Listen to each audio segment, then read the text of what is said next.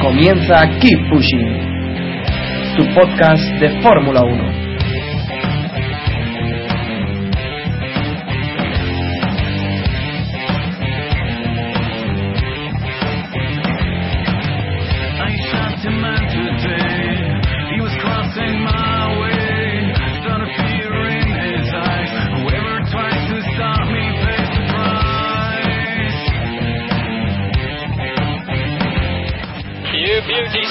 Brilliant job. Well done. Great drive. Well done. Yes! Yes! That's what I'm talking about. Thank you. What a race. Control from beginning to the end. I'm proud of Thank you. Thank you.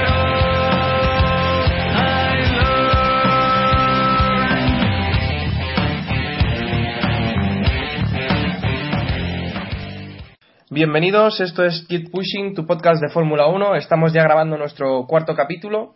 Hoy hemos tenido un par de problemas y bueno, vamos a estar de momento en un inicio con Héctor Gómez de F1 Revolution. Buenas noches, Héctor. Buenas noches a todos.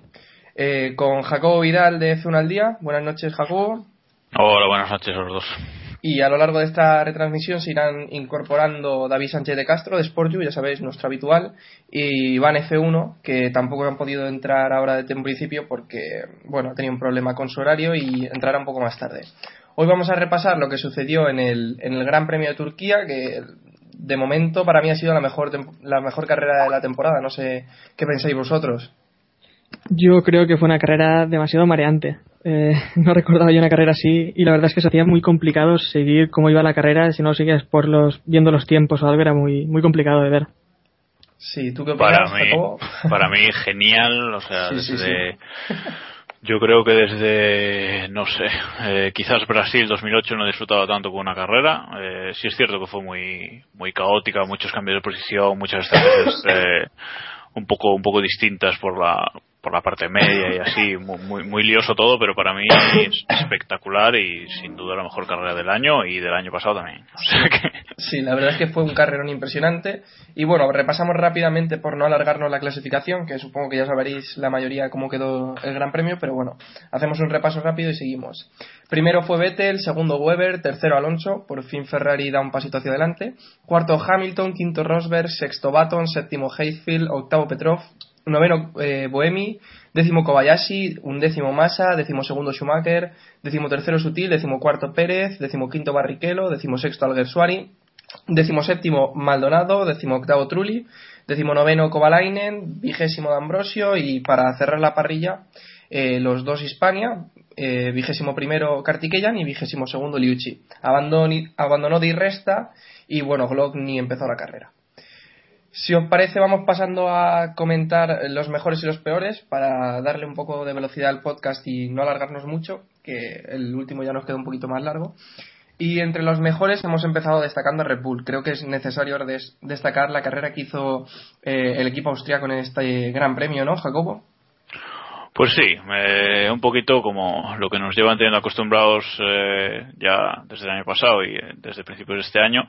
Lo que pasa es que en esta carrera Weber sí que, sí, bueno, ya la pasada con su con su mega remontada también, también mostró un gran nivel, pero en esta lo, lo ha vuelto a hacer, ¿no? Y bueno, primer doblete de, de, Red- de Red Bull este año, ¿no? Si no me, si no me equivoco. Sí, correcto. Y, y bueno, yo creo que es la, o sea, lo que debían haber hecho en las tres primeras, en las tres primeras carreras también, digamos, eh, la superioridad del coche es clarísima, eh, Vettel es, es mejor que Weber con ese coche de, Sí. eh, está claro y bueno, pues eh, ahí lleva tres victorias. Y creo que sí, o sea, creo que de momento no, no tiene rival, por mucho que se, que se acerquen McLaren, Ferrari o todo lo que queráis, yo creo que de momento ese coche está pues, mínimo ocho décimas por delante de, del resto y bueno, si no, si no hacen doblete, si no siguen haciendo dobletes es porque por fallos suyos, Por digamos. fallos. Sí. Sí, sobre todo en clasificación vemos que el coche es muy muy superior. Eh, utilizan el DRS antes que nadie y es, es que es brutal. También dijo Pirelli que eh, Vettel podría haber ganado incluso haciendo tres paradas. Hmm. Y, y la clasificación es que se burlaron de todos. Hicieron su vuelta, se fueron a descansar y eh, que les intentaron superar. Sí, sí. Yo creo que es, Yo creo que es la imagen del fin de semana, ¿no? Eso de una vuelta, eh, quedan todavía cuatro minutos o tres minutos de clasificación y te bajas del coche y dices, venga, intentadlo que no vais a poder, ¿no? Sí, yo, yo creo que tenéis. desde, o sea, este nuevo sistema de clasificación lleva ya cuatro temporadas, puede ser, o, o tres. Mm. 2007, ¿no? Fue cuando se Sí, instauró. creo, creo que en 2007. Transmisión. Yo en desde do- 2007 no recuerdo una imagen así, o sea, ir tan sobrado que se bajaron del coche y dijeron, mira, ya tenemos la pole y, y- y nada, nos Pero es que- bajamos y ahorramos Mira también- neumáticos. Mira también si Vettel va sobrado que lleva 93 puntos de 100 posibles de temporada. Ya. Es una barbaridad. Y de los de los últimos 105 150, joder, 150 puntos disputados, Vettel solo ha perdido 7. O sea, los siete que perdió en, en, Corea, en no, China, ¿no? En China. Sí, sí, claro, correcto, en China. en sí. China. No, increíble los datos de, de Vettel, que si no me equivoco, su, su inicio de temporada está a puntito de entrar ya en lo que viene siendo la historia. Hoy leía una entrada que habían hecho en F1 actual, que sinceramente no la he podido acabar de leer, pero se hablaba de eso, de que la temporada de Vettel ya eh, puede quedar para, para la historia. Vamos, eh, la verdad es que Red Bull está un pasito por delante y, y yo creo que como no avancen los demás equipos podemos tener el campeonato finiquitado a mitad de temporada, un poco más. Bueno, se habla de que esto es un poco un poco 2009, no un poco Brown GP. Yo creo que Brown GP tenía tenía más ventaja, quizás no tuviera a un piloto como Vettel así que exprimiera eh, del todo el coche, pero bueno, Mm. yo creo que Brown GP con el doble difusor tenía mucha mucha mucha ventaja. Y bueno, eh, creo que el Gran Premio de España va a marcar la temporada, como, como Sí. casi todos los años, ¿no? Como se suele decir, el coche que va bien en, en Montmeló va bien el resto del año y veremos qué pasa. Si Red Bull vuelve a hacer otro doblete en España y los rivales siguen a ocho décimas, pues podemos dar el campeonato por finiquitado, Pero creo yo. sobre todo, Jacobo, eh, Brown fue muy superior en 2009, pero la primera parte de la temporada, porque luego no pudieron seguir esa evolución y sí que empezaron a caer. Eh, Sí, sí, sí. sí. el, el problema es que Red Bull sí que va a seguir con esa evolución y van a estar ahí durante todo el campeonato. Ese es el gran problema, porque Brown no tiene ese potencial, pero Red Bull lo vimos la temporada pasada, sí, va a seguir pero, ahí. pero Red Bull, Total, ejemplo- total, yo estoy totalmente de acuerdo con Héctor. No, no le reprocho ni una coma porque tiene, tiene toda la razón. pero la temporada pasada también Red Bull empezó muy fu- bueno, empezó flojillo, pero luego fue subiendo y, y Ferrari al final sí que consiguió eh, toserle porque- y luchar, digamos algo. Porque también lucharon entre sus pilotos, tuvieron Sí, muchos errores, también, pero también. esta temporada Vettel está imparable y Weber no le está plantando cara. No sabemos bien el por qué, porque la temporada pasada sí que estaba muy arriba. Pero bueno, sobre todo en Turquía 2010, el momento del choque de los dos Red Sí. Esta temporada no lo hemos visto y eso quitó tres puntos. Fue bastante bo- bochornoso aquel A, a ver, yo creo, yo creo que la diferencia con la temporada pasada y con esta es muy evidente. Vettel es campeón del mundo, ahora es el número uno clarísimo del, Hmm. del equipo y no va a pasar absolutamente nada de lo que pasó el año Y pasado. haberse quitado esa presión de ser campeón del mundo, pues también ayuda mucho a ser más tranquilo en pista. Y bueno, eh, me informan de que ya tenemos a Iván por aquí entre nosotros, así que vamos a ir contando con él para comentar ya el segundo de los mejores, que fue Alonso. ya tenemos a Iván a F1 entre nosotros. Buenas noches, Iván. Muy buenas noches, encantado de estar con vosotros. Pues mira, te pongo, te pongo en situación. Estamos comentando los mejores de, de la carrera de Turquía y ahora mismo estamos hablando de la buena carrera que hizo Alonso. Si quieres ir mostrando tu opinión sobre el carrerón que hizo el piloto español. Bueno, yo creo que si, que si está en Ferrari Fernando Alonso es por carreras como estas y por su valía como piloto, que es indiscutible. Parece mentira que yo he estado pensando esta mañana precisamente que Fernando Alonso ya lleva unos años, eh, hace, han pasado muchos años desde sus dos campeonatos del mundo y al final del tiempo juega en contra de todos los pilotos, pero creo que es uno de los, de los actuales contendientes por el título que mejor en forma y mejor está manteniendo su, su mismo nivel de prestaciones a lo largo de los años, ¿no? Parece que los años no pasan en, en balde por el asturiano y creo que ha hecho una grandísima carrera. Lo que está por ver sobre todo, además de esta carrera de, de Alonso, es si lo que hemos visto de la prestación de Ferrari es un espejismo, más debido a que la pista turca, que es conocida como el Spa de Oriente, es una pista muy rápida, muy veloz, pero que no exige una grandísima carga aerodinámica, ha sido más un resultado de un exploit de Ferrari puntual esta carrera o que realmente están encontrando el camino adecuado para mejorar y ser competitivos. Es lo que tenemos que confirmar en Barcelona, que es la pista que valida de verdad los paquetes aerodinámicos como ninguna otra. Yo, yo creo que, que ahí está la clave, ¿no? Yo creo que esta carrera, pues sí ha sido un, un carrerón de, de Fernando Alonso, sin ninguna duda. Y, y, pero a ver, porque ha hecho podio en Ferrari, bueno, primer podio de la temporada, tal y cual, pero en las anteriores carreras, sin errores estratégicos, yo creo que también podrían haber estado ahí cerca. Entonces, esto para mí es un poco, se habla de, ¡buah, espectacular evolución de Ferrari! Yo creo que no. O sea, yo creo que esto para mí es un poco circunstancial y como dices, eh, Iván, pues sí, Barcelona va a marcar el, bueno, la temporada, como, como decíamos, como decíamos Sí, antes. ¿no? ha, ha mejorado, Sí. hombre, eso está claro, ha mejorado, pero de ahí a que sea el segundo equipo, yo creo que no. McLaren Pero- está un paso por delante. Pero recordemos que hubo un coche que era el F60, que la única carrera que era uno de los peores coches que ha construido Ferrari en los últimos 10 o 15 años, podríamos decir perfectamente, y ganó una carrera, fue la de Spa. Es decir, Ferrari, yo estoy convencido que en Spa este año va a ser altamente competitivo, pero hay que ver si en el resto de circuitos lo es. También Ferrari esta vez sí hizo una salida adecuada y, se colocó muy bien delante. Si Hamilton hubiera quedado tercero o cuarto en la salida, en la primera curva, a lo mejor había hecho una carrera parecida a la de Fernando Alonso. O sea, muchas veces el salir atrás, eh, yo he defendido mucho que si hacemos quintos o sextos puestos en clasificación es muy difícil poder luchar por la victoria en una carrera. Puede que este año la pole no es decisiva, pero salir tan atrás te provoca problemas. Esta vez Fernando Alonso ha tenido una salida limpia y no ha tenido problemas y ha podido quedarse ahí enganchado con los de delante sin problemas de luchar, pues como Hamilton con su propio compañero que al final pierden la carrera los dos. Bueno, de Iván, todas sobre, formas. bueno, Sí, eh, Héctor, Héctor, adelante, adelante. sobre lo que comentabas de, de Spa, del F60, bueno, también hay que recordar que el piloto era Raikkonen, que es un piloto que se le da perfectamente ese circuito, se ajusta a su conducción. El que Eh, tenían el Kerr si no les hubiera ganado el Force y India, también, pero fíjate, sí, brutal, pues India.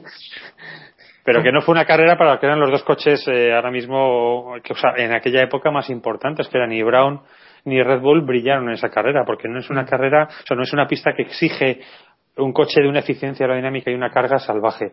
Ahora sí, ahora Barcelona, el que no tiene la excelencia en la carga aerodinámica, lo va a pasar increíblemente mal. Y creo que es la pista que va a decir de verdad cuál es el mejor proyecto de todos, aparte de Red Bull, que creo que está muy claro que son los mejores en este sentido. Sobre todo también en la clasificación creo que veremos una gran ventaja de Mercedes y de, y de Red Bull, que son los que primero pueden utilizar el DRS y en esas curvas rápidas pueden sacar mucha ventaja también. ¿eh?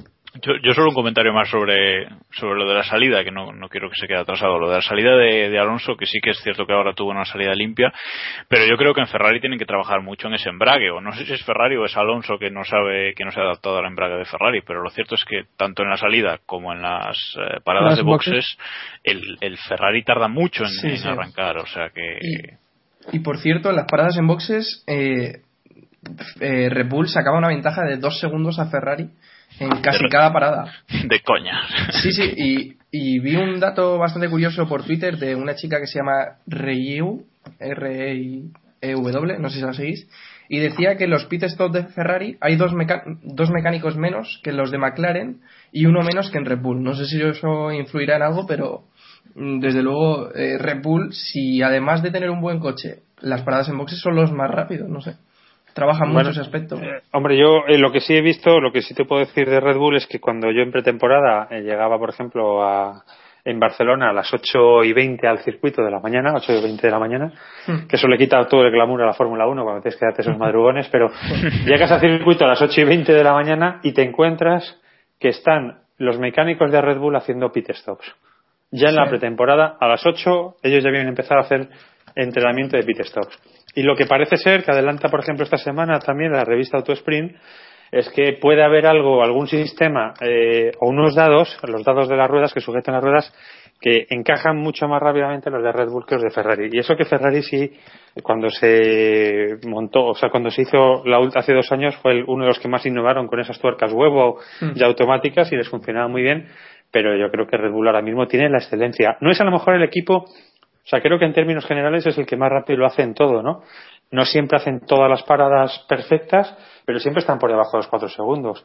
Y tú fíjate lo que está invirtiendo ahora mismo Ferrari y el resto de equipos, Mercedes o sobre todo McLaren, que Mercedes está innovando menos, pero está trabajando más en el setup, en desarrollar un coche para igualar a, Red Bull y que luego llegues en un cambio de neumáticos y pierdas ese segundo o dos segundos en cuatro paradas en total que te quitan la victoria, posiblemente, porque vamos a ver que a lo mejor en algún momento podemos estar luchando por la victoria por cuestiones de un segundo o dos. Claro, pero ¿dónde ha quedado ese equipo Ferrari? Porque hemos visto un equipo Ferrari que innovó con el, con el semáforo, famoso semáforo de, discutido también, no sé si sacarán ventaja con ello, pero eh, hemos visto un equipo que intentaba ser una milésima más rápido siempre que los demás. Y ese equipo no es el mismo que este. No sé si también estaría de acuerdo en que creo que esta carrera, el gran pilotaje de Alonso ha librado un poco a Dominicali de, de que Sí. le cortaran la cabeza y a unos cuantos más de ahí. Totalmente. Totalmente de acuerdo. Puede respirar un poco de aire fresco. Bueno, yo, yo creo que, bueno, sí, no creo que a Dominica le van a cortar la cabeza, al menos en esta temporada. Veremos lo que dura, pero de momento está Y menos, bien. menos a la mitad. Exacto, no, no, no, sería una crisis ya, sería demasiado. Sí. Bien es cierto que Ferrari tiene una presión eh, salvaje que no tiene ningún otro equipo de Fórmula 1. La presión que del entorno de Ferrari es, es muy grande y eso les ha obligado a ser muy conservadores. A mí lo que me sorprende es que muchos de los técnicos de esta Ferrari han mamado la época de Ross Brown y Rory Byre, que fue la de los éxitos impresionantes, esa década apoteósica que protagonizó Ferrari con Michael Schumacher, ¿no? Ellos han criado en esa cultura, ellos han vivido esa Ferrari y se han formado como ingenieros, como técnicos y como profesionales en ese ambiente. Y yo no reconozco a esta Ferrari viendo o viviendo muy de, o sea, no muy de cerca, entiéndeme, pero sí como aficionado y, y- y como experto un poco en esto, disfrutando mucho de esa era dorada de Ferrari. Y resulta que estas personas que han estado ahí, eh, bajo la sombra de los, de los grandes que han llevado a Ferrari al éxito, pues resulta que están yendo un poco eh, en un camino totalmente diferente al que caracterizó a esa Ferrari grandiosa, con lo cual es verdaderamente sorprendente. Yo no, no logro entender cómo es que no, ha quedado, no haya quedado nada de esa cultura de Ferrari del éxito, de ir por delante de todos, de ser siempre el equipo a batir, el diseño a imitar, lo que hicieron con el F2002, 2002 que marcó- bueno, Descripción, descripción perfecta de ese, de ese monoplaza. bueno, sí, sí, no, aún sí, además ese, sí tuve la suerte de verlo presentar, asistí a la presentación en Maranello de ese coche y fue un antes y un después en la Fórmula 1, es el que ha marcado el desarrollo de todos los coches eh, en esa década, ¿no? De hecho, heredero de, de esa filosofía de coches fue el F2004, que es la mayor burrada de coche que se ha hecho últimamente, ¿no? Entonces, eh, porque fue un coche verdaderamente, si a los grandes de la Fórmula 1 hablas de F2004, todavía yo creo que sigue asustando ese coche por el potencial y la aerodinámica y la, la eficiencia que tenía. Pero esa, esa cultura ferrarista de, de ir por delante, de innovar, ha desaparecido. De hecho, muchas de las innovaciones y muchas de las soluciones que lleva Red Bull estaban en Ferrari preparadas para este año, pero no se han atrevido a llevarlas a cabo. Es decir, posiblemente el desarrollo pero Iván, del túnel. Iván, Dime. Iván, eh, eh, de esto creo que ya hemos hablado en el podcast anterior también, no, no sé si Mm. recuerdo de- del tema de Ferrari y tal. Eh, Tú como no estabas, te pregunto. ¿Tú cuál crees, o sea, cuál crees que hoy por hoy es la solución para hacer a Ferrari de nuevo un equipo ganador, un equipo que, que quiera ganar, que quiera, ¿sabes? ¿Cuál es que eh, cargarse a medio equipo? Es que no sé. Bueno, yo en, en Ferrari ahora mismo ya están, ya han salido con el carrito de compras y van a empezar a comprar de la mano de Pat Fry a técnicos tanto de McLaren como de Red Bull que les tiene muy bien localizados Pat Fry. Eh, tiene muy buenas relaciones, obviamente, porque ha estado muchos años en McLaren y van de cacería y van a ir ya de compras para, para renovar técnicos y demás. Lo que sí tienen que marcarse es un nuevo, un, un nuevo, un nuevo estilo de funcionamiento y una nueva organización. Ya han empezado, ahora ya hay noticias de que Nickton Basis vuelve a ocuparse de todo el sector aerodinámico y lo que pasa es que por ejemplo, el episodio del alerón flexible. Ferrari lo tenía, lo estuvo usando el año pasado, era el segundo que más flexaba era el de Ferrari, o sea que aquí todos criticaban a, Red Bull, pero nadie decía ni pío sobre el alerón de Ferrari que flexaba casi tanto como el de Red Bull. Eh, lo tenían preparado para este año, pero han tenido miedo a no pasar los, las pruebas de la FIA o a que no funcionara. Pero la parte real que hay detrás de eso, no solamente la excusa de ese miedo a que ese alerón no fuera legal, es que con el cambio de las escalas de las galerías del viento autorizado por la FIA, el túnel del viento de Maranello se ha quedado demasiado corto para ajustar lo que es la longitud del túnel y el tapete rodante, porque llevan el suelo, también se va moviendo para simular lo que es el avance del coche sobre una pista. Y, y es muy corta la galería, o sea, tendrías que tirarla abajo o tirar parte de la galería para alargar los metros que te faltan para hacerla funcionar. Pero, pero eso no lo van a hacer, ¿no? O sea, es, es- Sí, bueno, están ya haciendo cosas. Parece ser que van a hacer pero no creo reformas que, importantes. que tiren no sé medio, si que tiren medio túnel, no lo creo. No lo sé, pero- que pero- las obras hacia octubre, ¿no? Por eso, por eso. O sea, al- algo van a hacer para adaptar eso o subventar esos, esos problemas. Pero la cuestión es que no han sido capaces de reproducir eh, esto, lo del alerón flexible, trabaja mucho con el tema del centro de presión sobre el alerón, que en el caso de Red Bull es diferente al de los otros equipos. Entonces, si, si varías ese centro de presión, la carga aerodinámica en un momento dado del aire, pues te, hace que, que el peso sea mayor posiblemente que el que tiene la FIA y por eso el de la FIA no se dobla, pero en determinadas circunstancias, variando ese centro de presión eh, del, del alerón delantero, pues consigues que la carga baje más el alerón respecto a lo que lo bajarían con los pesos de la FIA, ¿no? Que es un poco lo que hace Red Bull.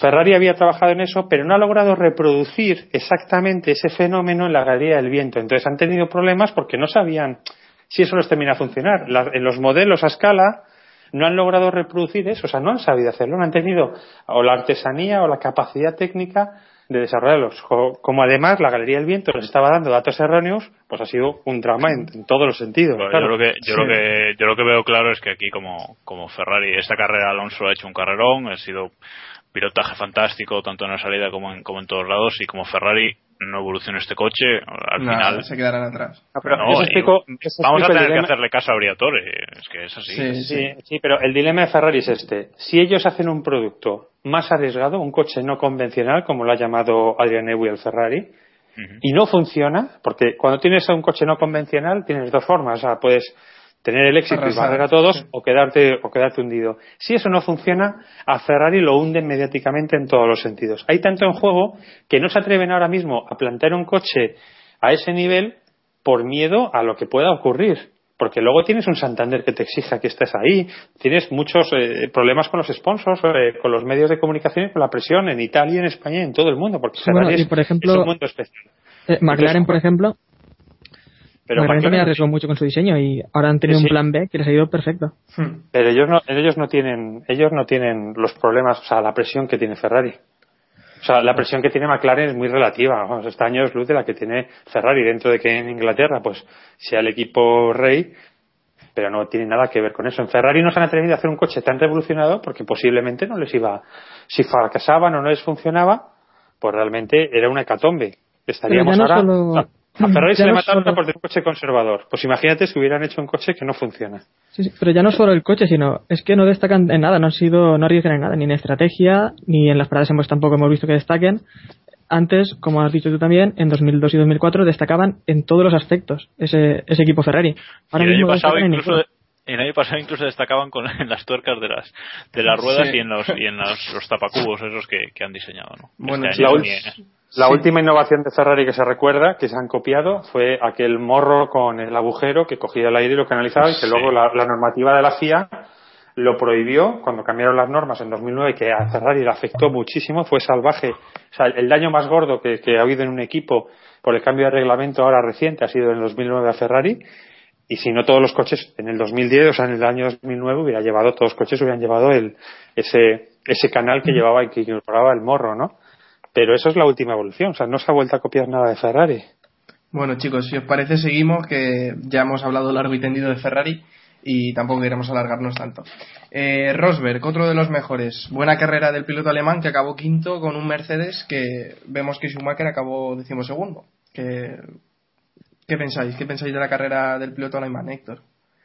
Pues bueno, eh, Rosberg hizo una gran clasificación eh, porque hemos visto también que Mercedes ha entendido muy bien el concepto de DRS y los exprimen al máximo. Luego hizo una, hizo una grandísima también salida que donde se puso segundo Hmm.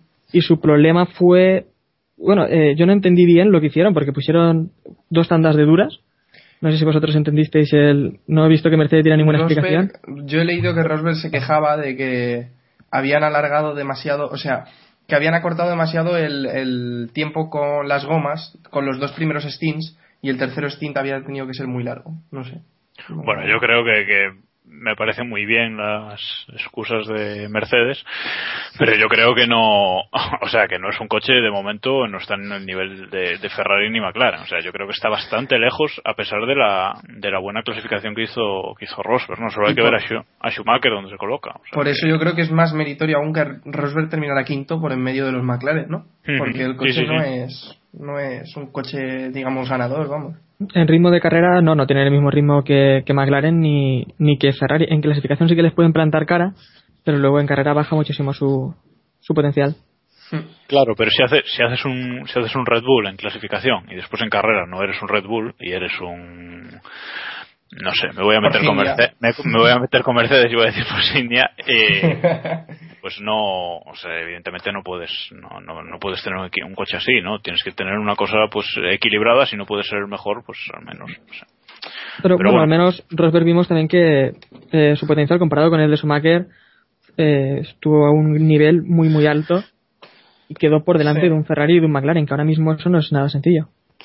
Más a 11. Sí, sí, definitivamente. Bueno, yo, yo, yo sí digo algo de, de a mí lo de Mercedes, que es un equipo que ahora mismo es, eh, ha cerrado un poco el proceso de innovación y se han centrado únicamente en trabajar en el setup.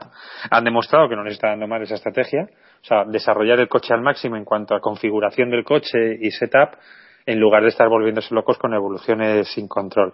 Pero verdaderamente es lamentable y vergonzoso el espectáculo que una marca como Mercedes, uno de los mayores fabricantes del mundo y de las marcas más prestigiosas, está dando en la Fórmula 1. Es decir, ellos han abandonado McLaren porque querían seguir sus pautas, sus ritmos y querían mandar ellos, no querían que les mandaran con su dinero los de los británicos de McLaren y la verdad es que están haciendo un figurón terrible. Aquí decir que un quinto puesto para un equipo como Mercedes, que solamente está aquí para luchar por la victoria, no estamos hablando de un Force India ni de otros equipos, no es un equipo de media tabla, están aquí para ganar metiendo millonadas salvajes, es verdaderamente lamentable. Y lo de Schumacher ya es un caso a tratar muy, muy importante porque Sí. ya bastan las excusas. Es decir, yo he sido muy pro Schumacher siempre, le tengo un respeto enorme. Me parece que ha sido lo más grande que se ha visto en la Fórmula 1 por mentalidad, por forma de trabajo y por todo. Pero estamos ya, un- o sea, ahora mismo Rosberg no le podemos comparar porque no es paragonable. Creo que Rosberg es un super piloto y está haciendo maravillas con ese coche. Pero es lamentable la imagen que está dando ya McLaren en la Fórmula, eh, perdón, eh, eh, Mercedes en la Fórmula 1. Sí.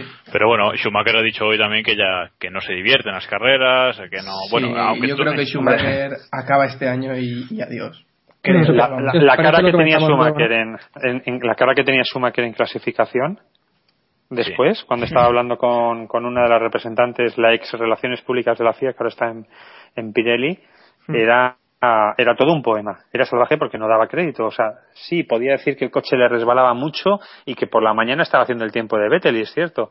Pero es que ya bastan las excusas del coche. O sea, el coche está hecho a, a, a medida de Schumacher, el coche de este año.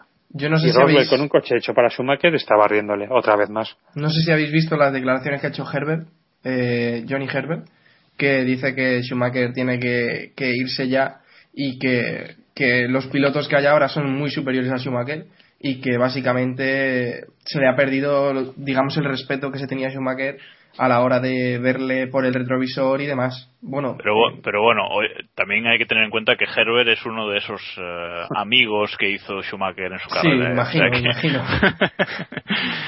o sea que bueno. bueno, pues Bueno, siguiente, ¿no? Sí, sí, seguimos comentando. Buemi. Eh, acabó noveno el piloto de Toro Rosso con un Toro Rosso que me parece que es un grandísimo trabajo, ¿no? ¿Qué pensáis?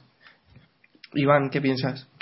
Bueno, yo creo que ahora mismo hay un campeonato del mundo que, que lo tiene bastante decidido por el momento, ¿eh? Y quedan, es que quedan muchísimas carreras, parece que ya hemos Mm. acabado el mundial, que se lo juega Vettel con el resto de los grandes. Sí. Y hay otro campeonato del mundo también muy emocionante entre posiblemente, yo me atrevería a decir una cosa salvando todas las distancias porque para nada es perdonable lo que voy a decir, ¿eh? Pero en cuanto a términos de resultados, eh, en capacidad en pista, a mí me recuerdan solamente en lo igualados que están en tiempos y en todo en la pareja pro-Sena, ¿no? Es decir, Buemi y Alguersuari, o sea, no estoy comparando ni estoy diciendo que sea ni un pro ni un Sena ninguno de los dos, pero es, al- es espectacular la igualdad que tienen al margen de las dos últimas carreras o los resultados de Buemi versus Alguersuari. Pero aquí hay un mundial salvaje por llegar a Red Bull. Sí. En teoría el asiento de Weber sabe que se va y no se irá salvo que sea un drama o que al final ninguno de los dos de la talla para estar como compañero. El plan B de, de Red Bull es, es mantener un año más a Weber, pero no le quieren y Weber está fuera ya o- casi oficialmente. Y lo sabe todo el mundo y lo saben dentro del equipo, porque él mismo lo va contando por ahí a otras personas.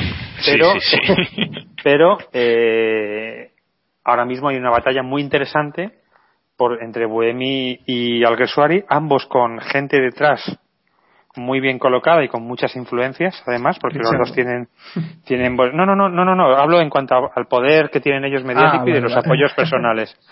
Y luego encima, pues un Richardo ahí soplando fuerte y, y rápidamente, pero esto es la muestra del éxito de Red Bull.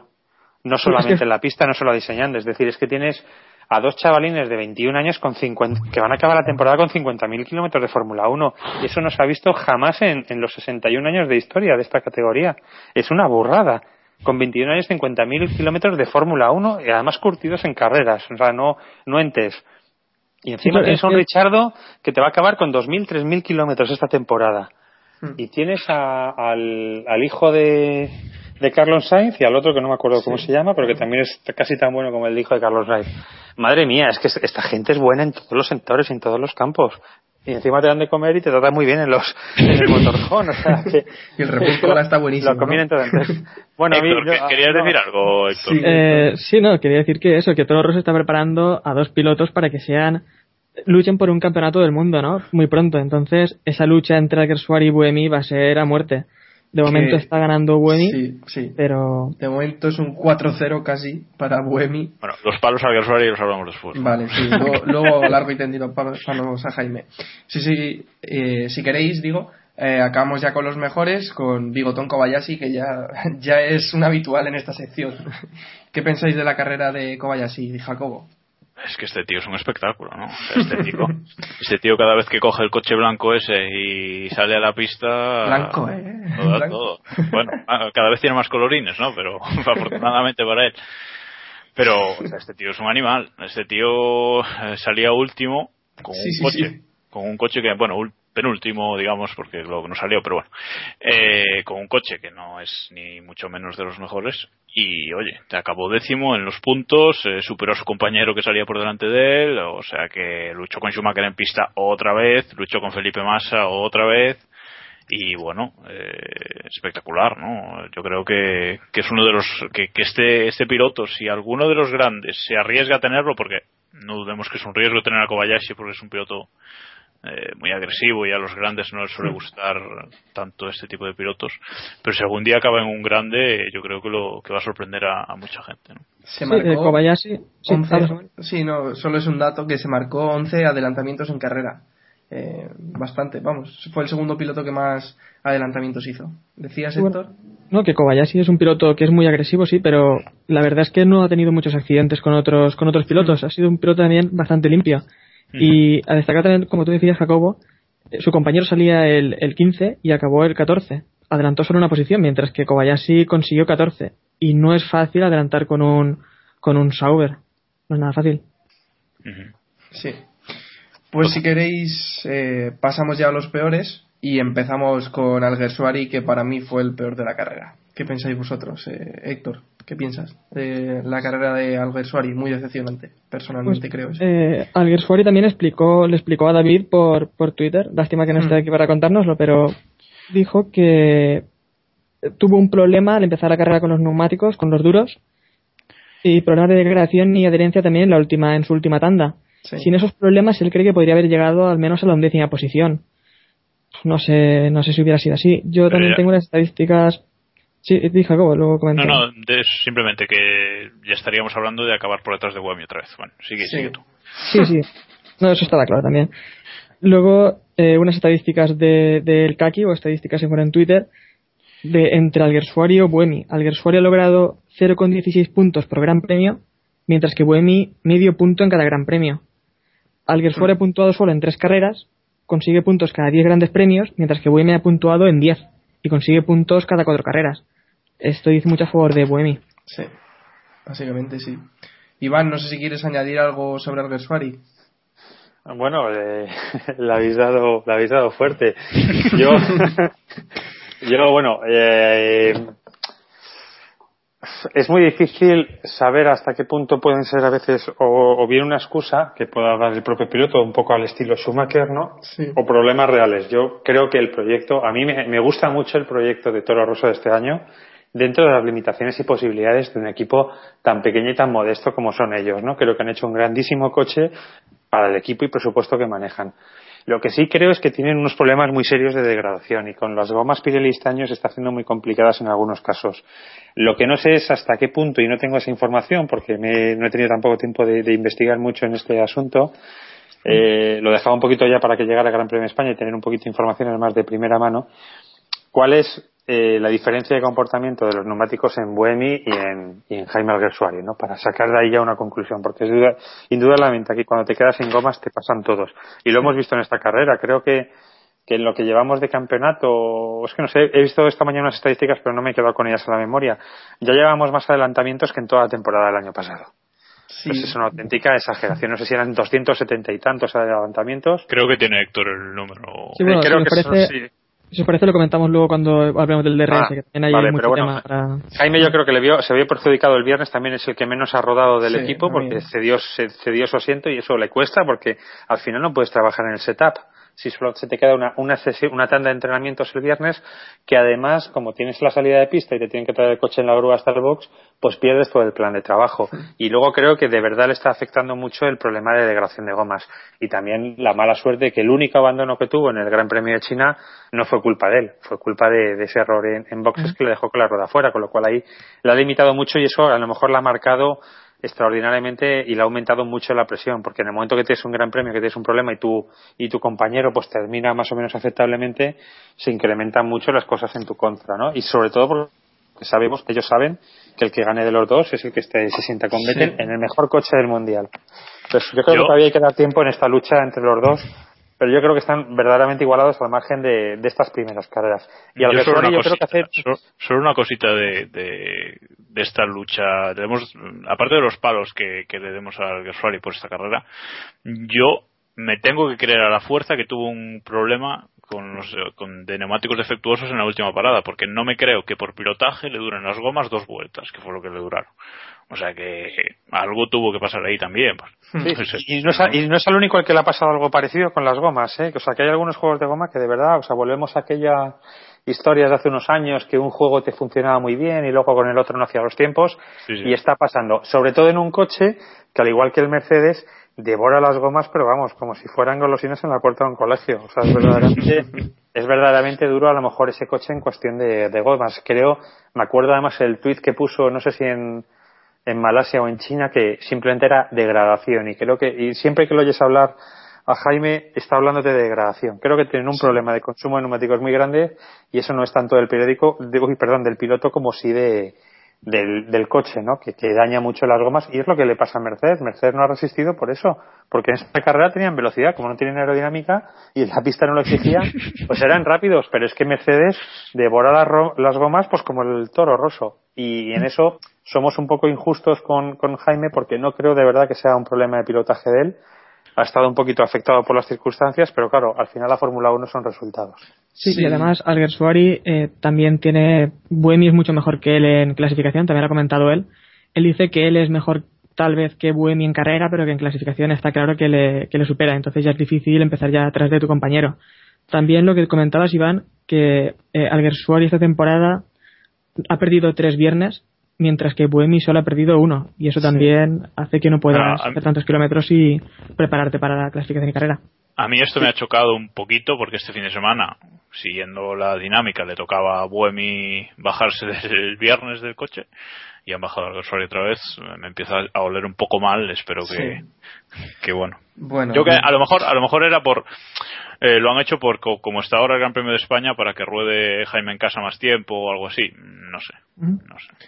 Bueno, esperemos que Jaime tenga más suerte porque, claro, nos gusta ver eh, pilotos españoles en la parrilla, aunque yo le di un palillo ahí bastante gordo después de la carrera, porque, bueno, yo, claro, sin saber tampoco que ha tenido un, un juego de neumáticos que defectuoso y demás, pues bueno. Que el equipo no lo ha dicho en la, en la nota de prensa No, no lo ha confirmado, no. Lo cual es un poco, bueno. Bueno, vamos a ir siguiendo. Schumacher, ya hemos hablado un poco de él. Si os parece, repasamos brevemente los fallos que tuvo así en la carrera, más o menos. No sé, Jacobo. Ah, Schumacher, los coches de choque en esta carrera, Sí. yo la verdad es que cada vez creo que en carrera a veces se le cruzan los cables, igual que le pasó el año pasado en Hungría con lo de Barrichello, eh, en Hungría creo que fue, ¿verdad? Sí. Con, con el tema Barrichello tirando contra el muro, yo creo que en esta carrera también se le fue un poco, creo que a veces verse tan atrás le, le, pierde y él quiere ganar, siempre tiene un espíritu ganador increíble. Schumacher, si hay algo que, que, no se le puede negar, es ese, ese, espíritu ganador que tiene, y creo que a veces se le pierde. Por ejemplo, en el, en el intento de adelantamiento de Petrov, que se, se lo come, después en el con Kobayashi Masa también tuvieron ahí sus rifirrafes. Quiero decir, esta carrera Schumacher se pegó con todos. Sí. y muchas veces por su por su culpa y le perjudicaron porque tuvo que entrar a boxes a, a cambiar el alerón etcétera etcétera ¿no? Entonces eh, bueno muy mala carrera del, del, del, Kaiser acabó el 12 saliendo el 8 si no me equivoco o sea que hay que hacérselo mirar eh, también es cierto que, que Nico Rosberg bajó bajó dos puestos y él bajó cuatro o sea que a ver si, si, si, se recupera, pero yo creo que, como decíamos antes, no va a durar mucho más en esta, en esta fórmula. Sí, yo creo que tampoco. Bueno. Yo creo que yo creo que acaba su contrato de tres años seguro. Pues yo no, creo... no, no, lo dudo, eh, no lo dudo, pero pero después chao, o sea, pero le, le, queda otra temporada más, ¿no? Sí, sí, no, su, su, su, la temporada del año que viene la cumple, vamos, y se lleva su, no sé si eran 10, 15 o 20 millones a casa perfectamente. No, no lo hace tampoco por el dinero, pero es una persona que cumple y que no, no deja de cobrar nunca de un euro si lo puede cobrar. Eso también está bastante, es bastante conocido. Ahora, la impotencia que se ha plasmado y estos accidentes y esta, el ver que tú has sido un grande, que todo el mundo te ha reverenciado y que ahora mismo ya no eres nadie y que nadie te respeta, y que te empiezan a pasar todos los chavalines por de la derecha por la izquierda por todos los sitios y que no das no tienes el ritmo y no puedes plantar cara llevan a situaciones como la que habéis apuntado la del año pasado con Barrichello y la de hoy que él mismo ha aceptado que algunos eh, problemas eh, y, y, encontronazos de carrera han sido eran culpa de él que iba muy pasado. Entonces yo creo que no no sabe manejar ya emocionalmente esa situación porque no está no tiene la talla. Es decir no no es que sea peor piloto que antes pero la edad yo creo que en la Fórmula 1 no perdona. La Fórmula en, en, todo lo que es el deporte de máximo nivel al final eh, tendrás experiencia sabrás o serás muy bueno manejando pero verdaderamente se nota. O sea el, no puedes competir con, con un Nico Rosberg por más que quieras o por más grande que haya sido en pasado. Sí.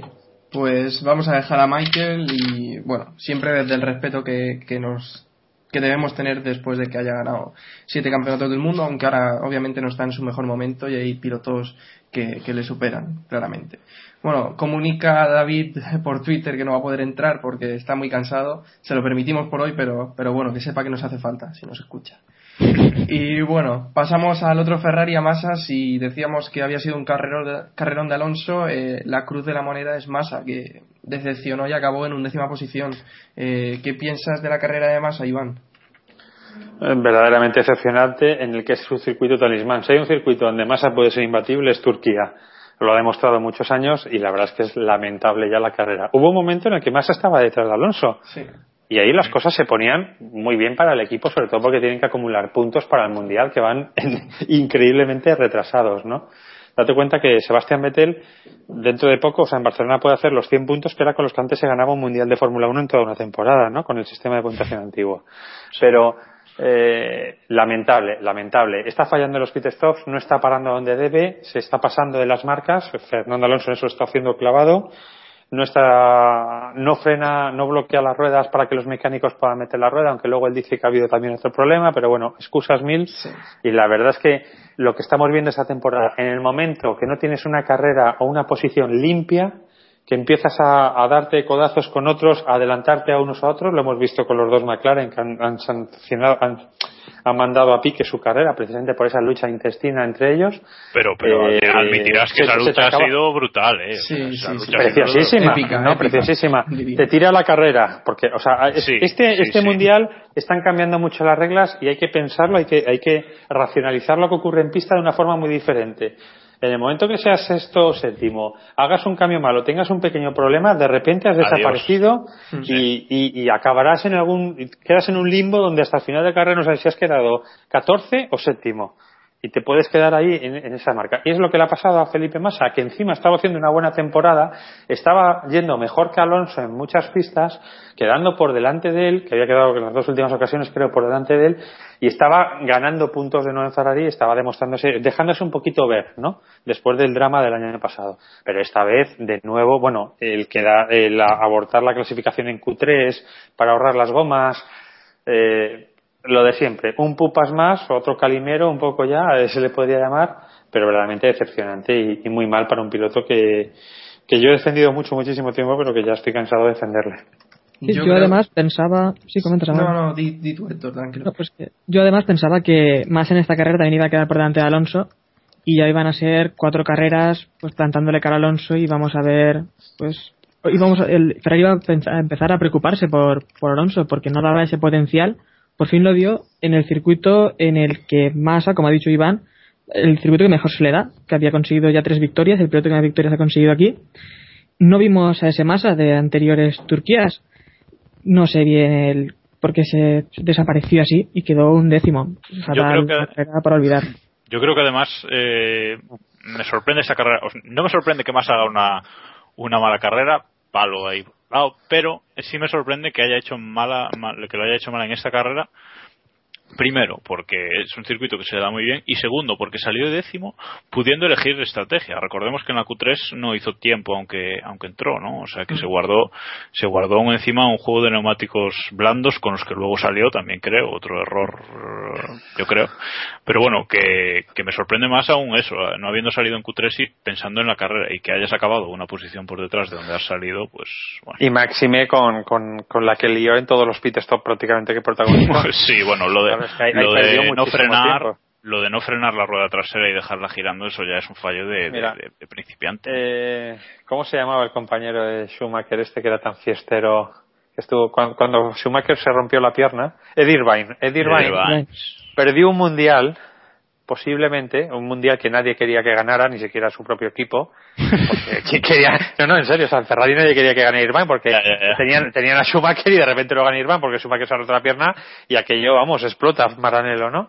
Pero Ir- Irvine perdió una carrera porque creo que fue en el Gran Premio de Reino Unido, se pasó en las marcas, con lo cual los mecánicos tardan unos segundos más en cambiar las ruedas, porque si no caes en la marca que tiene el mecánico, si caes 20 centímetros por delante o por detrás, eh, el pit stop se te ha ido al garete. Porque lo Sí. que tarda el, el mecánico en reposicionarse, ya has perdido el tiempo. Lo de Irvine fue un poco todavía más, eh, fue casi un metro, y perdió el mundial por eso. Es decir, eh, Felipe Massa ha hecho unos pit stop desastrosos, que prácticamente eso es lo que le ha condicionado la carrera. Si tú pierdes cuatro segundos en un pit, otros dos en otro y demás, pues ya te han pasado cinco pilotos.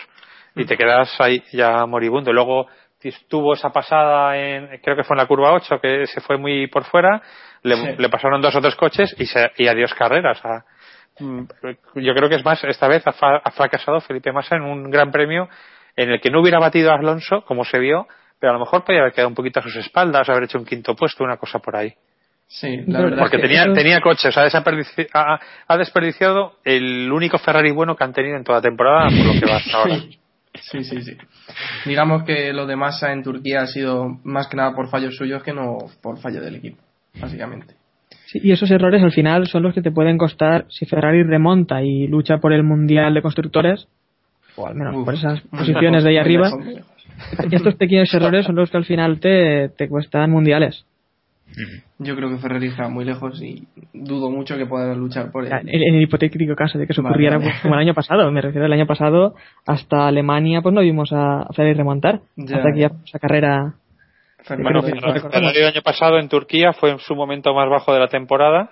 Séptimo y octavo. Claro, sí. se, se- se esperaba mucho de ellos en Turquía y fue un auténtico fracaso y luego remontaron y, y- y se lucharon el, el mundial hasta la última carrera. Yo personalmente Ah, que nadie le puede disputar el mundial de, de constructores a Red Bull este año, nunca, pero es que queda tanto mundial por delante que puede pasar de todo. Yo creo que tenemos a un tricampeón del mundo, que es, el objetivo de Red Bull es hacer sea, vamos a quitarnos ya la máscara.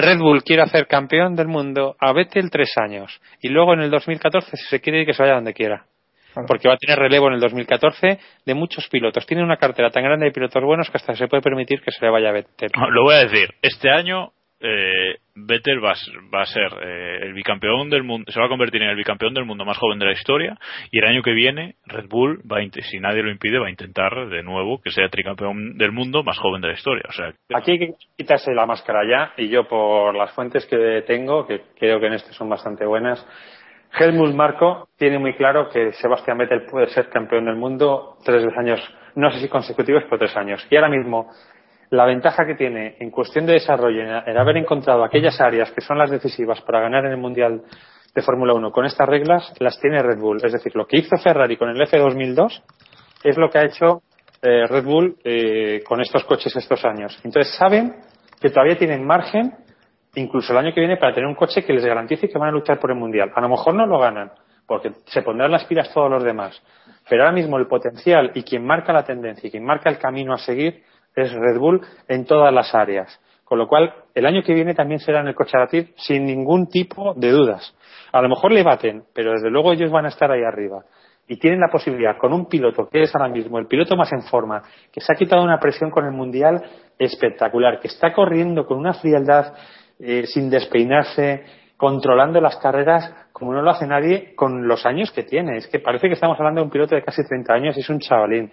Es verdaderamente espectacular. Puede ser tres años campeón del mundo y Red Bull va por ello. Por eso tiene a dos chicos detrás que con, que con el mismo coche que den a tres décimas saben que van a tener un coche tan bueno, tan bueno, tan bueno que van a hacer un tercero, un cuarto, un quinto, por malos que sean, porque el coche va a ser tan bueno que con, con tener tres décimas respecto a Vettel, Vettel ya se encargará de ganar y los otros de sumar los puntos para el campeonato de constructores, que es lo que quieren también. Bueno, de todas formas, eh, yo creo que cuando el resto de equipos se pongan las pilas y si llegan a alcanzarlos este año, cosa que yo veo muy, muy difícil, eh, habrá que ver a Vettel también luchando de tú a tú a lo mejor en pista con pues o con Hamilton, Alonso o mismo su compañero de equipo, ¿no?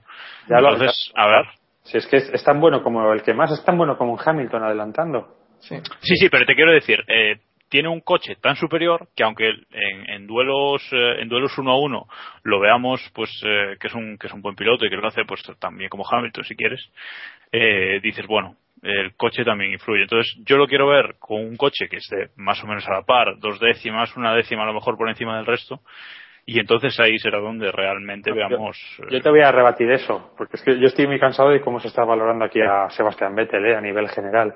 Eh, Sebastián Vettel con un coche que creo que era muy inferior a Ferrari y a todos los demás de la parrilla, porque era un toro roso que Bueno, ganó claro. todos en, en- en Monza sobre un diluvio que es donde están, donde ganan y sobre la lluvia en unas condiciones extremas donde se ven los pilotos de raza y de verdad. Sí. Y creo que ha demostrado con coches no dominantes que es capaz de ganarse el puesto, estar y batir a quien sea y a cualquiera. Hasta el límite de chocarse con su compañero como en Turquía el año pasado y me parece fantástico porque yo quiero pilotos así, con esa agresividad y que van a por todas. Por eso me gusta tanto Hamilton, por eso me gustaba tanto Nigel Mansell o Gilles Villeneuve, al cual debemos también tener un, un- momento de recuerdo para uno de los mejores pilotos de la historia, olvidados por la prensa, porque aquí solo se mira, por ejemplo, a Senna, pero, pero bueno, eso es otro cantar. Eh, Sí, lo que yo quiero decir es que, comentar- es que Vettel tiene un potencial enorme. O sea, es que es un, aunque nadie lo quiera reconocer porque solamente se habla de Red Bull y creen que, pero un, un coche, un piloto que le ha metido medio segundo, un Weber, que es un grandísimo piloto, con el mismo coche, eh, es algo excepcional.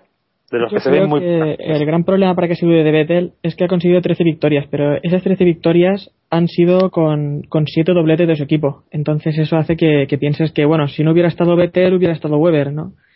Parece que Red Bull es tan superior que podría ganar quien fuera. Eso le quita algo de mérito a lo que está haciendo Vettel, que sí que es verdad que estuvo perfecto en aquella carrera en Italia, Hmm. pero su compañero Pero- Burdis también estuvo bastante Pero en bien. el año, en el año 2009 no tenían el mejor coche y, y mira qué carrera se hacía Vettel también, ¿no? Sí, también, ahí sí que Y, tiene- y, y, y lo- y donde no hubo dobletes, creo que ha habido guerras y creo que Vettel ha hecho unas salidas también desde atrás, codo con codo con todo y con el cuchillo entre los dientes como nadie. O sea, que yo creo que o sea, la agresividad y la lucha en pista y el, el ir por delante de todo, o sea, cuando no tienes rival y le metes medio segundo a tu compañero de equipo y te bajas del coche cuando no ha acabado la Q3, madre mía, ¿de qué estamos hablando? Bueno, chicos, si os parece, vamos cerrando ya el apartado de los mejores y de los peores de esta carrera y pasamos a nuestra sección El Mundialito, en la que damos tres puntos, dos puntos y un punto, dependiendo de los que nos han parecido los mejores pilotos de la carrera y con esto pues confeccionamos una pequeña clasificación. Si te parece, empiezas tú, Iván, lo hacemos lo más breve posible para ir comentando las noticias y no alargarnos. A ver, eh, ¿cómo o empezar vosotros y me vais diciendo lo de los que así veo cómo funciona. Vale, vale, que pues yo muy hazlo tú, vale, hazlo tú, Héctor, si te parece. Pues yo voy a darle tres puntos a Alonso porque por fin vimos al Alonso que conocemos, al que esperábamos durante toda la temporada. Hmm, Son sus primeros puntos del mundialito, si no recuerdo mal, creo que no le habíamos dado Creo ninguno que aún. sí, sí, sí. Y, y bueno, creo que muy merecidos. Los dos puntos estaba entre Vettel o Kobayashi, pero como Vettel va a sumar muchos y ya lleva también muchos, los doy a Kobayashi, que salía último y adelantar 14 posiciones en la. En la sí, saliendo último, quedó el décimo, sumó puntos. Perfecto. Su compañero salía al 15 y no, no logró hacer solo de una posición. Y el último punto, pues para Vettel, porque fue el dominador absoluto del Gran Premio de la temporada y. brutal también lo que hizo. Vale, si quieres nos das los tuyos rápidamente, Jacobo. Sí, pues yo también voy a ser breve. También le voy a dar los, los tres a Alonso porque creo que, bueno, después de las salidas que ha tenido este año malas y también le hemos dado algunos palos, creo que esta Sí. carrera sí se, sí se merece reconocer su rendimiento, así que tres puntos para él. Mm, le voy a dar los dos a Vettel. Creo, no sé si le he dado ya puntos a Vettel este año, pero bueno, creo que ya va siendo hora de, bueno, reconocer que, sobre todo, sobre todo y por la clasificación que, que hicieron los Red Bull, ¿no? Incontestable. Y el último punto, pues casi que se lo voy a dar también a Kobayashi, porque la remontada que hizo y con ese coche y con peleándose con todos también merece, es digno de admiración, vaya. Vale, muy bien. Si te parece, nos das los tuyos, Iván, por favor. Sí, yo le daría los tres a Sebastián Vettel, que lo ha, tenido, lo ha tenido fácil ¿no? por llevar un poco la contraria a todos vosotros, pero un piloto que está diluviando y dice, uy, todavía puedo hacer la curva mejor, y se estrella, y tiene un error y se estrella, pero que está buscando el límite, cuando sabe que tiene el mejor coche, que su compañero le mete medio segundo, y que se baja el coche y cuando le ves en el podio dices, pero este chico estaba pilotando o acaba de venir del motorhome de tomarse unos Red Bull con las chicas, con las camareras, porque estaba, no se había despeinado, o sea, parecía que se acababa de duchar en ese momento, pues la verdad es que es espectacular. Los dos puntos por daría Alonso, que la verdad es que bueno, ha llevado un coche que está teniendo muchos problemas, ha hecho una grandísima carrera, ha estado ahí luchando de tú a tú y se ha mantenido. Y yo le daría el último punto a Lewis Hamilton, que cuando pues, logra verse ya cuarto está preguntando que qué pasa y a qué distancia está. O sea, ese, esa ansia, ese hambre que tiene de, de ver un coche delante y, y lanzarse por él indiscriminadamente, sin saber lo que pueda haber, como si no hubiera mañana, y estar preguntando que a qué distancia está el tercero cuando estás a 30 segundos, me parece, me parece digno. O sea, es que es un pilotazo, es que es espectacular. Ese es el espíritu de un, de un piloto de Fórmula 1 que, que a mí me parece un grande de, de todo, aunque luego no ganen tanto como los que, como los mejores, ¿no? O los que quedan luego en la historia como el máximo número, verdaderamente ese espíritu, y ese espíritu también lo tiene eh, Sebastián Vettel y también forma parte del DNA de, Alonso, con lo cual le daría ese último punto a, a Hamilton. Vale, pues os doy yo mis puntos, que como siempre me gusta ir un poco en contra, aunque coincidimos en bastantes cosas. Mis tres puntos se los doy a Kobayashi porque salía último y acabó en décima posición y por el espectáculo que siempre da en las carreras. Los dos puntos a Alonso porque por fin está ahí en el podio, su primer podio de la temporada y parece que Ferrari, bueno, cogiendo esto con pinzas, parece que Ferrari ha mejorado al menos algo y, podemos tener Alonso ahí en el podio. Y un punto para Vettel, pues por su sangre fría, por su sobriedad a la hora de dominar la carrera casi desde principio a fin, no cometer errores en los pit stops y, y bueno, por, por- porque es un gran piloto y porque está líder del mundial prácticamente sobrado. Hoy pasamos de dar las eh, clasificaciones del Mundial para ahorrar un poco de tiempo, que tampoco nos queremos alargar mucho, y pasamos directamente a comentar las noticias que esta semana ha habido en la Fórmula 1, las más eh, destacadas, y abrimos el tiempo aquí de opinión. Eh, y os pregunto, eh, que sé que Jacobo tenía ganas de, hablar de este tema, ¿el DRS es demasiado fácil adelantar o, o hay que seguir eh, dejando unos espacios, unas largas rectas para el DRS? Jacobo, ¿qué piensas? Bueno, eh, pues yo creo que, a ver, se ha criticado mucho el sistema, esta carrera sobre todo, bueno, muy fácil adelantar, estas carreras adulteradas, perdón, eh, esto ya no es lo que era, bla, bla, bla, bla, bla. Yo estoy súper a favor del, del DRS, y quiero dejarlo muy claro. A mí me parece que es un invento espectacular para esta temporada, en el que yo tenía cero fe antes de empezar el- en la temporada Sí. Y ahora me he tenido que comer mis palabras y para mí es un, un invento espectacular. Y en cuanto a lo de que se adulteran las carreras, bueno, mm, yo creo que en esta carrera ha hecho doblete Red Bull, tercero Alonso, los McLaren detrás, Rosberg. Yo creo que a la- no hay adulteración, o sea, los mejores siguen ganando y los que y los que están a la zaga siguen a la zaga, o sea que para mí espectacular el DSR y no creo que, o sea, es fácil adelantar, pero creo que bueno, que si también eh, tú adelantas fácil, pero el, el coche que, que acabas de adelantar es también lleva tu ritmo parecido, también te puede en la siguiente vuelta adelantar Claro. él, ¿no? O sea que bueno, yo súper a favor, la verdad. No, yo estoy, yo estoy en contra del, del DRS porque los adelantamientos han dejado de ser aquellos momentos en los que nos levantábamos del sofá, ¿no? En los que ocurría después de muchas, muchas vueltas luchando por conseguirlo. Carreras defendiendo posición como Imola 2005 y 2006. Fueron carreras espectaculares por, por ese motivo. Y si hubiera llegado el adelantamiento final, pues aún hubiera sido mejor, ¿no? Un... Y en esta temporada, eh, por ejemplo, en Turquía, la media de Turquía era 20 adelantamientos por Gran Premio. En este hemos tenido 113. Esto es una barbaridad.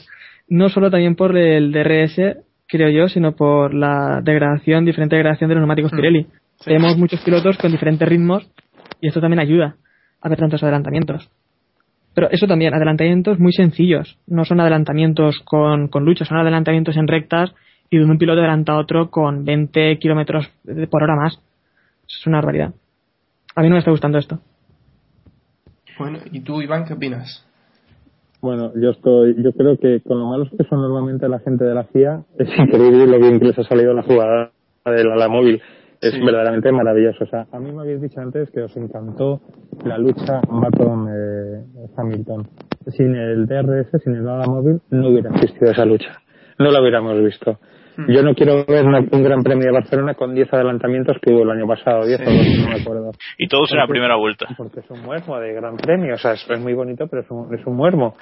Entonces yo prefiero ver 80 adelantamientos, aunque sean falseados, Sí. pero sí ver a un piloto que de verdad, porque tenga un buen coche o está haciendo una gran carrera, puede llegar a una tercera o una cuarta posición, a un piloto que se va a quedar séptimo, siendo más veloz que los siete que lleva adelante, porque es imposible adelantar en la Fórmula 1. Sí. Y al margen, la, la otra mitad de los adelantamientos que hemos vivido no se han producido en la zona de activación del ala móvil, sino que son consecuencia de que tienes una goma que es un segundo más rápido que otra o que degrada y tú llevas un neumático más fresco y como tiene dos vueltas menos, le sacas segundo y medio por vuelta. Eso no se cuenta. O sea, criticamos el ala móvil, pero gran parte, a lo mejor casi un 60% de los adelantamientos son consecuencia más de los Pirelli y de esas diferencias de degradación que del ala móvil. Pero falsear, no lo sé. Eh, vemos más adelantamientos, pero no quiere decir que el peor piloto, que un piloto malo, termine por delante de uno bueno, por culpa del DRS, en absoluto. Lo que pasa es que estamos viendo carreras mucho más avecinadas. A lo mejor sin el DRS, eh, Vettel había tenido 10 segundos en lugar de 7 diferente a- o 12, Sí. porque al final te ayuda para cortar mucho con quien sí. Entonces estamos viendo más batallas gracias a que recortas mucho más tiempo una vez que, que activas el ala móvil.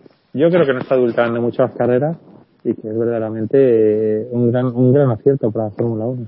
Claro, Sí. pero aquí también yo creo que estamos hablando un poco de, de- de gustos también, ¿no? Por Sí. ejemplo, eh, Héctor decía que, Héctor dice que, que, bueno, que a él no le gusta esto, que le gusta que, por No, ejemplo... a mí me gusta la batalla, me gusta la lucha, entonces. Claro, claro, te gusta la lo de, lo de lo de Monza, lo de estar detrás de un piloto mucho Monza, tiempo, eh, no, luchando, Imola. buscando el hueco, Imola, perdón, luchando, buscando el hueco, etcétera, etcétera, y, Pero, y después al final.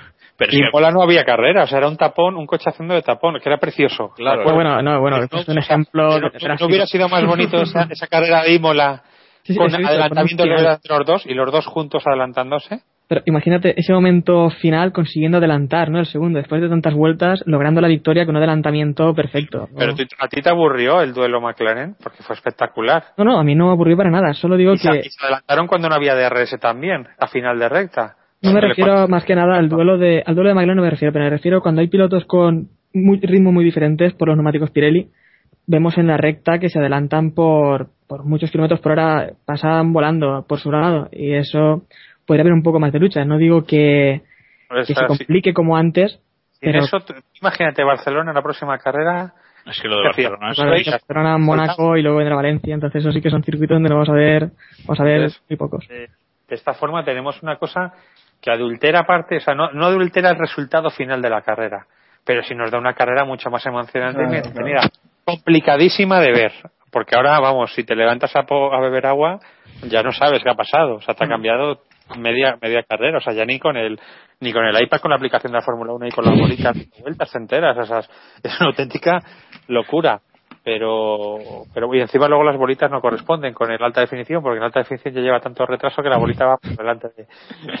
O sea, cuando tú ves a Alonso cambiando, la bolita ya ha salido de boxes, ¿no? Pero bueno.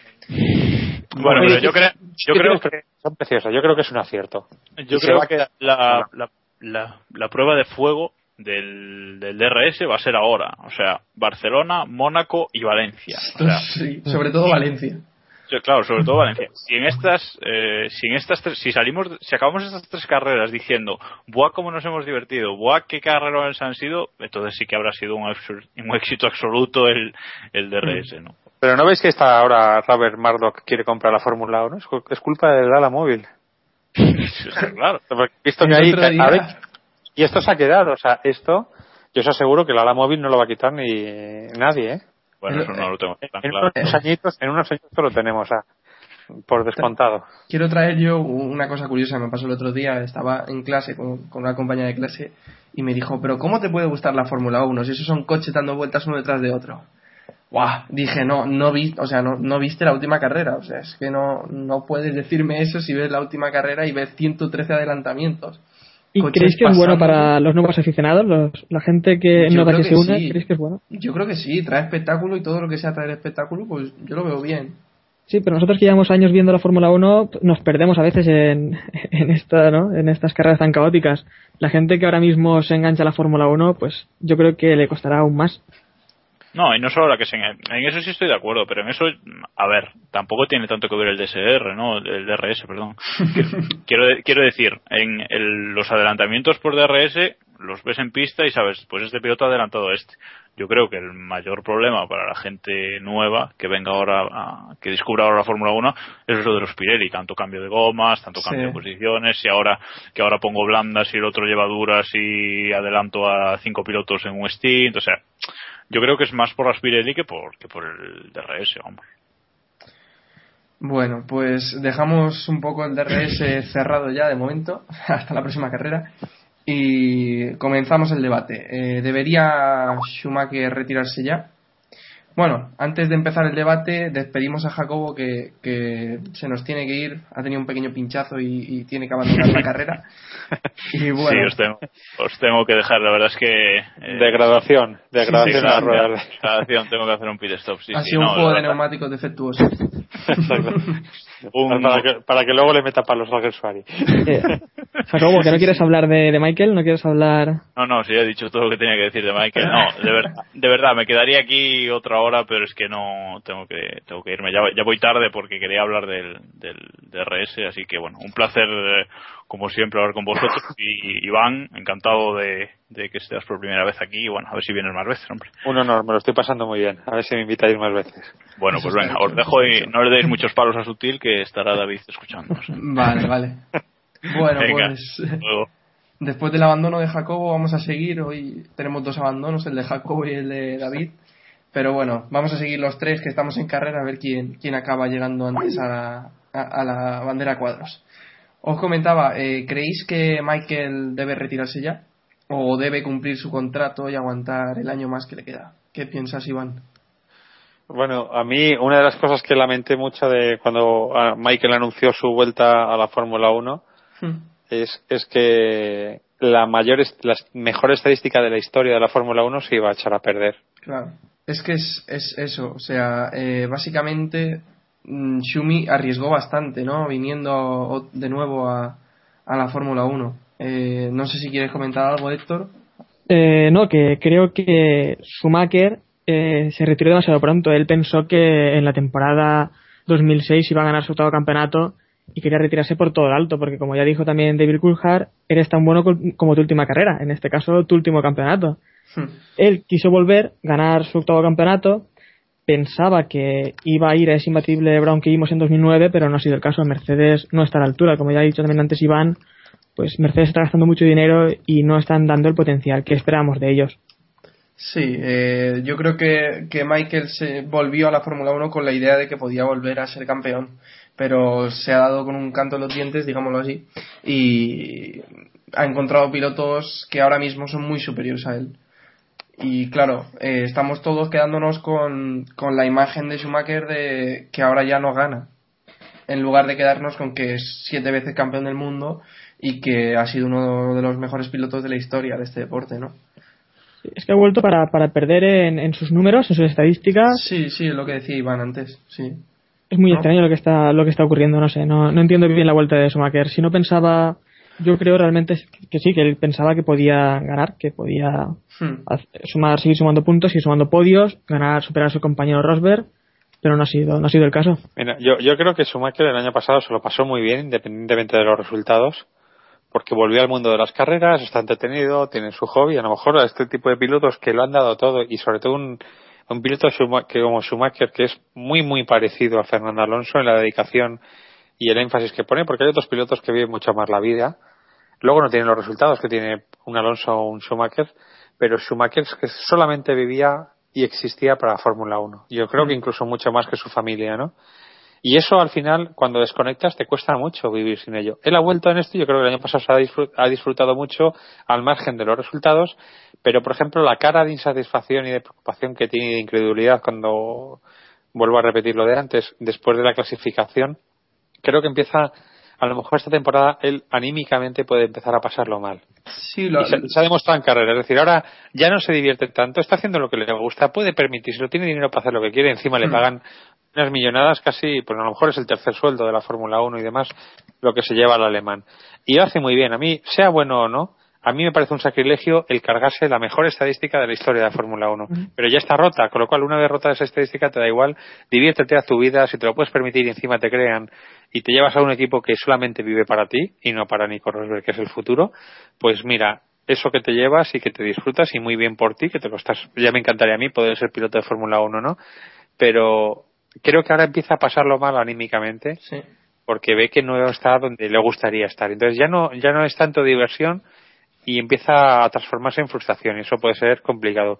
Pero yo creo que viendo a Schumacher y conociendo y con el dinero que hay en juego también, eh, su contrato lo, lo termina sin ningún problema. O sea, yo creo que sería más Mercedes la que prescindiría de él, que no lo va a hacer, eh, que él irse del equipo. Pues yo, yo sinceramente creo que, que no va a acabar los tres años. No sé por qué no le veo. Eh, ya ha dicho esta semana que no está contento, que no eh, se divierte corriendo como se divertía antes y sinceramente yo creo que va a acabar esta temporada, pero no estoy seguro si el campeonato sigue como, como le está yendo hasta ahora. No estoy seguro de que el año que viene lo veamos. ¿eh? Sí, Bueno, no si, tu- si tuviera un coche ganador ya verías cómo no se fue. Si tuviera un coche ganador seguro que no.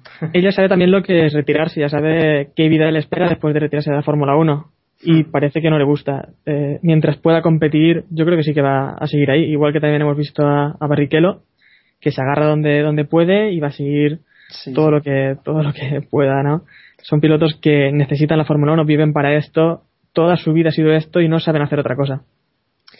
Pues si queréis pasamos a comentar la tercera de las noticias de esta semana, los test privados. Se está volviendo a comentar de que para el próximo año puedan volverse a habilitar los test privados. ¿Qué os parecería que, que se pudiera volver a correr? ¿Se pudiera volver a evolucionar el coche de una carrera a otra sin tener que probar todos los viernes? Bueno, ¿Tiene algún sentido realmente la prohibición de los test entre temporada? Porque los, los equipos, bueno, se gastan el dinero en test, pero al final Sí. se lo gastan en los simuladores y se lo gastan en... Básicamente en era eso, ¿no? que- Reducción que realmente- presupuesto. que realmente al final es menos efectivo. Por lo tanto, están malgastando su dinero. No lo invierten, no es tan rentable como aprovecharlo y hacerlo, hacer el test en Hmm. pista. No sé cómo lo veis. Bueno, yo os digo, la Fórmula 1 cuando hay, eh, es lo siguiente. El dinero que se gastan en CFD, en simuladores y demás, se lo van a gastar el que pueda igual. Sí. Y además tendrá un equipo de test, como tenían los equipos grandes, que tenían, Ferrari tenía un equipo en paralelo, completo, o sea, que podría disputar un mundial de Fórmula 1 que se dedicaba únicamente a los test. Eso es lo que llevaba todo el tema de costes ya por las nubes, pero no por el equipo de test, porque tenían el equipo de test, la calidad del viento, el simulador y todo. Y los grandes van a tener todo, el 100%. Yo leí un artículo de un ingeniero, creo que de Williams, eh, con una gran tradición en Fórmula 1, que decía, si en la Fórmula 1 se prohibieran todo y se corrieran con un patinete de madera y cuatro ruedas, te aseguro que McLaren encontraría la forma de gastarse 100 millones en mandar a tíos a la selva brasileña para encontrar la madera que tuviera menos rozamiento y demás. Y eso es Fórmula 1, es el espíritu. Yo estoy a favor de los test privados. Creo que tienen que existir. Es una vergüenza que no se pueda, que no se pueda probar en Fórmula 1. Es el único deporte donde no se entrena. Eh, como dice siempre Montesimolo, con toda la razón del mundo cortamos eh, la fábrica y, y- y las, eh, las drivers Academy, estas que se han formado ahora en todos los equipos, eh, estamos cortando la formación de pilotos porque no estamos dando oportunidad a los pilotos de probar coches en condiciones de verdad. Y creo que se pueden hacer temas de test privados de una forma también económica. Sí, no, no con la locura que se hacía antes, que pruebas donde quieres, o a lo mejor Ferrari, como tiene otros circuitos en propiedad, pues podía elegir en qué circuito probar y demás, pero acordar dos, tres, cuatro entrenamientos globales para todos Claro, sobre una pista sí. que a lo mejor coincida con la de un mundial, con lo cual en lugar de irte el miércoles te vas la semana anterior. Y, y pruebas allí y ya tienes todo el material allí y se puede hacer un- una, una estructura de, de test privados sostenible para la Fórmula 1. Pero yo estoy totalmente, estoy totalmente a favor, porque si no, al final con todo esto vemos que la recuperación de un equipo para el espectáculo no solamente es el DRS, sino es que hay equipos capaces de ganar carreras. Estoy- Y hoy por hoy, sin los entrenamientos privados, es muy difícil que un Ferrari, un McLaren, un Mercedes recuperen terreno sobre Red Bull. Estoy muy de acuerdo con lo que has dicho, Iván. Creo que, que igual que se hacen eh, en los test de pretemporada, pues unos test globales antes de los grandes premios sería una, una buena solución. Todos en igualdad de condiciones y con un gasto que es el mismo que, que se utiliza para ir a la carrera. Quizás un, más gasto con los componentes, con los juegos de neumáticos, pero básicamente el gasto sería casi el mismo. ¿Querías Sí, decir y algo de esos esto? test, sí, esos test van a- va- también tienen su repercusión, eh, van a ser también en la televisión, Claro, claro. por internet, eh, van a van a ir muchos espectadores a los circuitos, pues como en pretemporada, entre todos los equipos podría montar y no saldría no saldría muy caro. Claro. Más caro No, yo, y yo siempre he tenido una teoría con esto, es decir, deja llevar un coche como antes se llamaba el muleto, ¿vale? Mm. Que yo he hecho muchísimo de menos eso del coche muleto y demás, ¿no? Eh, y, y tienes en cada gran premio, ¿por qué entrenamos solamente? ¿Por qué hay dos entrenamientos por la mañana? ¿Por qué no podemos abrir cinco horas o cuatro horas la pista por la tarde para que haya entrenamientos privados con todo el material allí? ¿Por qué no podemos abrir dos horas de pista después de, después de la sesión de clasificación para que con un coche B se corran otros pilotos y demás? No los pilotos titulares, pero sí los probadores del equipo. Con lo cual, a la gente que va a los circuitos y paga una pasta por las entradas, no solamente ve una hora de Fórmula 1, No sé si sino que a lo también mejor se ve cuatro horas de Fórmula 1 y, y- y tendrías un, un mayor apil para los circuitos. También incrementas el coste de, de gestión porque te cuesta más tener todos los servicios anexos necesarios para alquilar una pista para los privados, pero como ya tienes toda la infraestructura montada para un gran premio, a mí me da eh, tirria el ver que se desperdicie toda, toda, toda la tarde del viernes y toda la tarde del sábado cuando tienes todo el tinglado montado allí y que no se usen eso para entrenamientos privados de los equipos. creo que fue el año pasado cuando también se comentó de quedarse a entrenar los lunes, no sé si lo recordáis. Sí, También sí. era también una gran idea, no en todos los grandes premios, pero al menos en cuatro o cinco grandes premios se podría hacer. Y Sí. Yo pero creo que teniendo pero pero un lunes no es eh, no lo puedes explotar televisivamente y un viernes tarde y un sábado tarde sí Hombre, sí. Claro, pero bueno. o sea, bueno, un, que- un aficionado no se va a quedar una- un aficionado que va un domingo a una carrera no se va a quedar un lunes en la pista pero el aficionado que va para ver la carrera el fin de semana le encantaría que después de la clasificación encima tenga otra vez a los coches eh, rodando en pista Hmm. Pues yo creo que cualquiera de las soluciones que hemos hablado aquí eh, son bastante buenas y que eh, lo importante sería que volvieran los test privados para. Yo soy un radical, yo soy un radical, entonces yo, yo quiero test privados, yo quiero motores de clasificación, ruedas de clasificación y muletos y que los equipos lleven como antiguamente dos muletos incluso completos, o sea, llevar cuatro coches a carrera y Hmm. que si se te rompe el coche te puedas subir a otro y, y continuar, no en carrera, pero sí en todo lo que viene antes. Sí. O sea, yo eh, me encanta la Fórmula 1 con ese viejo sabor de, de un coche de, de sin el parque, sin el par fermé y todas estas cosas. O sea, con un coche configurado para clasificación y un coche Claro. configurado con carrera y con la sesión de calentamiento del domingo por la mañana que la añoro enormemente. Sí, Sí, sí, yo también estoy muy de acuerdo con eso. Y también, a mí lo que también me gustaría es la clasificación una vuelta. A mí la clasificación una vuelta me encantaba. Tal vez todos los pilotos no, pero sí los 10 últimos, solo una vuelta para cada uno. Y a mí me gustaba mucho porque era muy emocionante. Veías cómo lo hacía cada uno, dónde hacía su error y dónde ganaba tiempo. Sí, la verdad es que sí, porque no sé, era, era otro sabor, otra Fórmula 1, digamos. Yo, yo, bueno, yo en eso soy totalmente contrario. O sea, yo creo que el mayor error de la Fórmula 1 es el- ha sido hacer las clasificaciones a una vuelta de, de pilotos solos. Creo que el formato, y además lo he pensado este fin de semana, curiosamente, no sabía que se iba a hablar de esto aquí, pero viendo la clasificación este fin de semana, he, pensado que por una vez la- también la federación conjunto con lo del DR se había acertado y creo que el formato de clasificación que tenemos ahora es perfecto porque vemos rodar a los coches, los coches no se pueden quedar parados en boxes, Claro. salvo Vettel y honrosas en- excepciones. Hay emoción porque a ver quién se queda fuera, quién se descuelga y tenemos una hora de coches rodando. Antiguamente eh, tenían un máximo de 14 vueltas y veíamos que durante tres cuartos de hora los coches nadie salía a pista y todos salían en el último cuarto de hora. Por eso se montó lo de una sola vuelta, pero era me- tremendamente injusto, muy muy muy aburrido, la verdad, muy aburrido Sí. y yo creo que ha sido un paso, el mayor, uno de los mayores pasos atrás que ha dado la Fórmula 1 siempre. Ahí estoy totalmente opuesto a vuestras teorías y creo que la clasificación en una sola vuelta ha sido un error que afortunadamente se ha remediado. Bueno, injusto tampoco del todo, porque en los libres 3 se decidía la posición para salir luego en la clasificación. Tampoco era.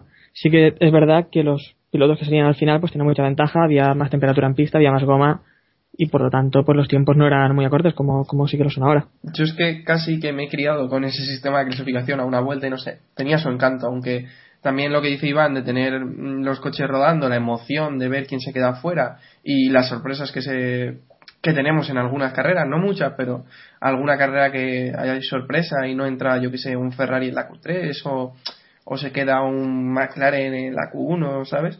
También eso, pues, yo que sé, no está Yo mal. creo que el formato actual que tenemos, yo creo es el mejor de, de todos los que yo he vivido, que yo sí he podido ver carreras de, de que eran, ya te digo, 14 eran 14 vueltas, te tenías una hora de clasificación y salías cuando quisieras, no podías dar más de 14 vueltas y eran, ahora los cinco últimos minutos eran verdaderamente espectaculares, pero estamos, eso mismo lo tenemos ahora. Y sobre todo tenemos una hora de coches dando vueltas, que Sí. es lo que antes no existía. O sea, tenemos el mejor sistema de clasificación, sobre todo ahora que los coches sí pueden rodar sin gasolina, porque lo que era vergonzoso era que el piloto más, más rápido no hiciera la pole porque llevaba cuatro kilos más de gasolina. Eso era verdaderamente vergonzoso. Pero este, este, esta situación sí es verdaderamente muy buena. O sea, es excelente, yo creo. Yo es que por mí yo vería las clasificaciones piloto a piloto y todas las vueltas on board, que es como más me gusta. Y bueno, se podría hacer también así ahora mismo, lo que pasa que por falta de tiempo tampoco lo... y porque mucha gente no lo vería, pero estaría bien que después pudiéramos ver al menos los tres primeros su vuelta on board. Ahora solo vemos el piloto de la pole y muchas veces, no sé si fue en China, fue en China o no sé en qué carrera fue, nos sacaron la, no nos sacaron la vuelta de Vettel. No entiendo por qué. Si fuera Alonso, te aseguro que, que seguro que estaba la vuelta. y aquí dejamos el palito ya. Y bueno, si os parece, cerramos ya el capítulo de noticias con una noticia que ha surgido esta semana, con el accidente que tuvo Vettel en la primera sesión de libres.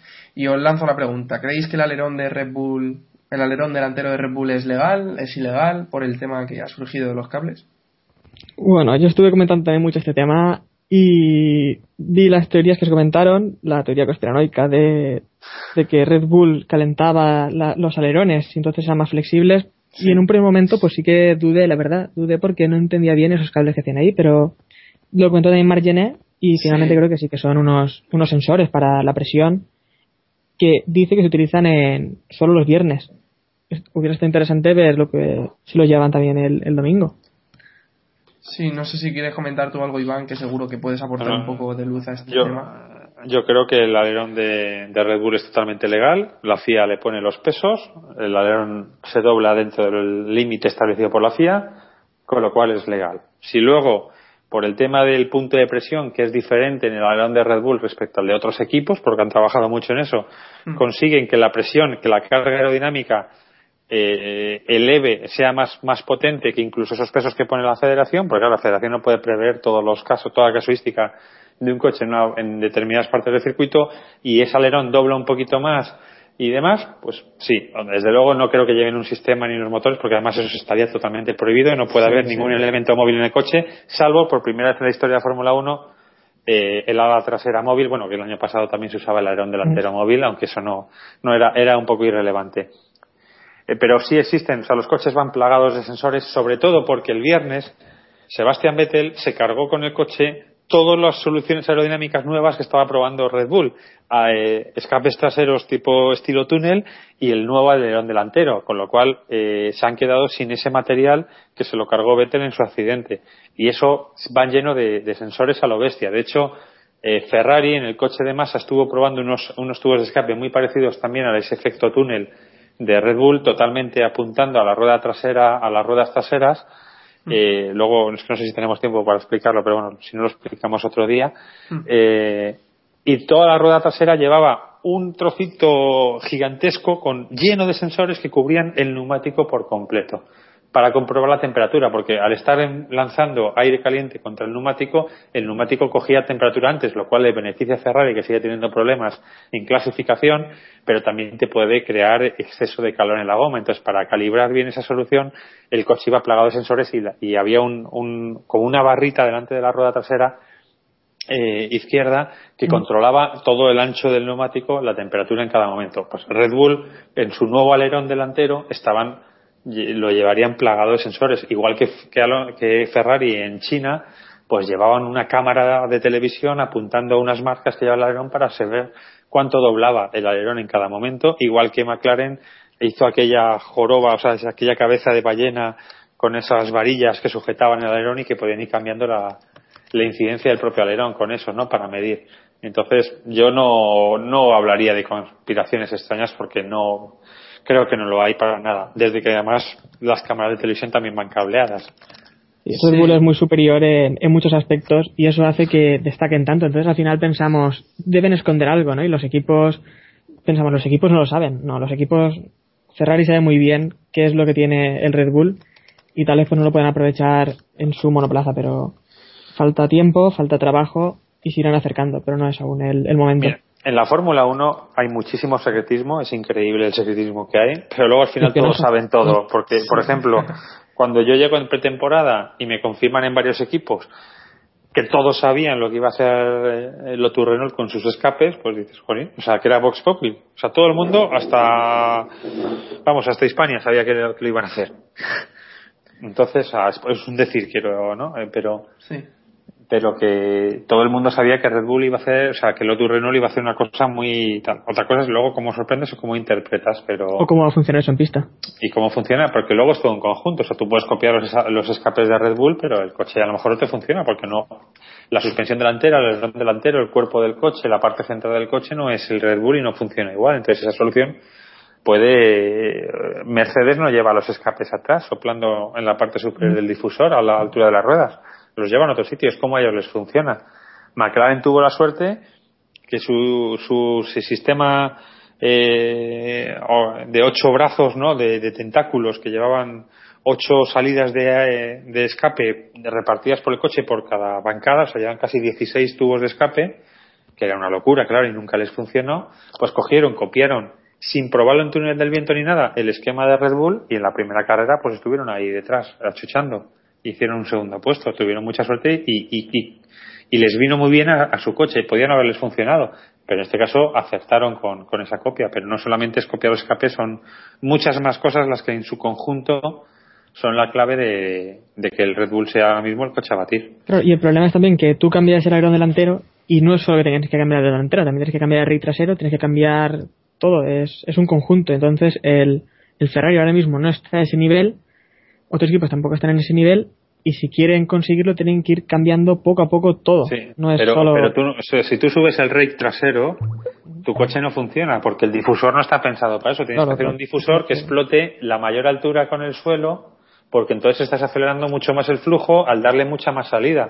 Pero tienes que trabajar ese concepto. Y si subes el coche de atrás, a lo mejor toda la aerodinámica superior del coche, que no está pensada para trabajar esa altura, ya no te funciona.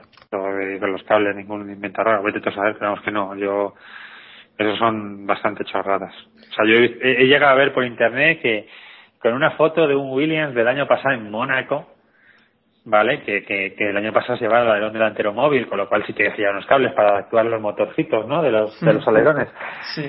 Oh, es que mira, pero no, eso es para sujetar el alerón y que no se despegue. Bueno, vale, aquí la gente está más tonta, de verdad. A ver, yo, yo ahí. Yo, yo no entraría en eso, o sea, yo no entraría en el tema de los cables y cables. me, no. puede, me puedes tirar piedras, pero, o sea, yo hice una entrada que, que bueno, se, se ha difundido bastante por internet. Básicamente era eh, una entrada rollo recopilación de lo que se había hablado básicamente por los foros, las teorías que había de que pudiera ser, eh, pero dando todas las opciones, o sea, dando la idea de que podían ser sensores, que podían ser cables de seguridad, como me comentó uno de los, de los eh, ingenieros de motores de, de Renault, que es Daniel Guerra, que nos, nos suele escuchar también.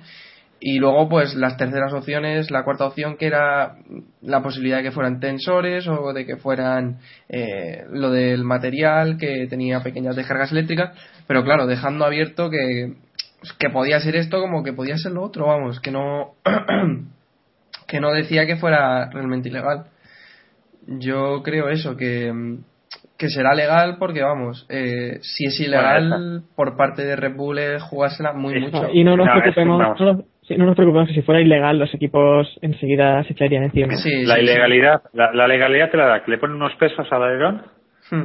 y, y si se baja, otras cosas que lo, Sí. pues ya está. Y como cuando le ponen los pesos no, es legal. O sea, actúe luego como actúe en pista. Pero los test los pasa con lo cual es legal. Mira, y lo de Red Bull es alucinante. O sea, como cuando tú no le puedes pillar, a Ferrari le pasaba igual, cuando estaban ahí por delante de todos. Eh, que el año pasado, las suspensiones, el no sé qué, tal, Sí. Sí, está- están igual. Y luego al final el que llevaba un cacharro que te variaba la altura de la entrada de, del inicio del fondo plano, pues era Ferrari y McLaren también llevaba no sé qué. Y luego no sé quién era, el que más trampa le estaba haciendo era justo el que estaba desarrollando las suspensiones esas, que era McLaren, creo, que eran los que más estaban atacando a la Red Bull. ¿Sabes? Pues- Yo creo que aquí se junta mucho la política, el desprestigio y el que no puedes con él. ¿Y Ferrari qué hizo con el Viridio? Con los motores con, contra McLaren cuando no podía con ellos, con Mercedes. Pues logró que se aboliera el berilio y a partir de ahí el motor Mercedes dejó de ser el mejor. En cuanto ya no pudo usar el berilio, que era una aleación para el aluminio. ¿Por qué ahora Ferrari está luchando por abolir la aerodinámica? Porque no puede con la aerodinámica. Claro, Igual, pues, Sí. a ver, yo pude abolir el berilio y ahora quiero abolir la aerodinámica. Sí, pero si cuando ellos eran los números en aerodinámica no decían ni pío. tampoco estamos viendo que Ferrari en velocidad punta y, y en potencia tampoco es que sea uno de los de los más rápidos. Sí, está ahí arriba, pero realmente lo ya, que piden... la- la velocidad punta ya en Fórmula 1 es irrelevante. O sea, Renault tiene el motor menos potente, tiene posiblemente el motor con más, con más par, Hmm. pero Renault ha perdido 20 caballos por los escapes esos adelantados que lleva el Lotus Renault. Pero Sí. es que da igual, es que da igual perder 20 caballos. Fíjate qué barbaridad es eso en Fórmula 1. O sea, es, Sí. es una salvajada. Pero como lo ganas en términos de aerodinámica, o sea, Red Bull el año pasado, cuando hizo los escapes bajos, perdió potencia de motor Ferrari y Ferrari también. Pero te da igual, como, como funciona tan bien eso y ganas tanto en curva, que lo que pierdes en potencia de motor es irrelevante, da igual. El Claro. coche va más rápido con menos potencia. Porque tiene mejor aerodinámica. Y el agarre en la curva, pues es, puedes pasarla 10 kilómetros más rápido que, que eso. Claro. O sea, los tiempos hacen las curvas, no en las rectas. Y ahora con el, y con el alerón móvil ahora, pues ya olvídate, o sea, ya te da igual. Bueno, lo veíamos muy claro en Indianapolis, eh, donde teníamos una larga recta y una parte muy revirada. Cada equipo elegía dónde quería sacar mejor el tiempo y ahí se veía, se veía muy claro. Bueno, pues creo que ha quedado claro que el alerón delantero de Red Bull es legal y que básicamente esos cables serían o bien sensores o bien eh, cámaras eh, o, o bueno, algún alguna No, prueba sensores. que estarían haciendo los de Red Bull. Y bueno, sin más, vamos a ir despidiéndonos ya, daros las gracias por habernos escuchado. Eh, también deciros que en Twitter hemos cambiado nuestro usuario, el nombre de usuario. Ahora es un poco más corto, es KP eh, Podcast, o sea, Keep Pushing, las iniciales, KP Podcast. Eh, podéis seguirnos, recordad, que podéis seguirnos ahí en Twitter, en Evox, que también subimos ahí los capítulos por si no podéis usar iTunes, donde también estamos, en nuestro blog, es keeppushing.wordpress.com y en Facebook, que también estamos por allí, somos Keep Pushing. Y bueno, no sé si queréis decirles algo más a nuestra audiencia, eh, Héctor o Iván.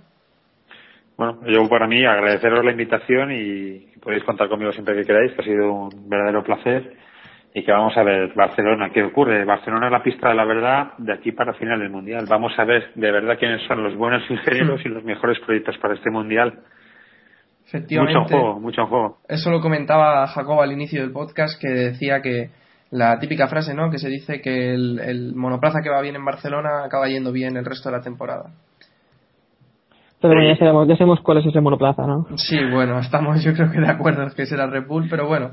No, eh, pero vamos a ver la diferencia que hay de verdad de Red Bull. Sí, O sea, luego la aerodinámica te funciona mejor o peor. Tú puedes tener el mejor coche aerodinámicamente que llega a Spa y es irrelevante.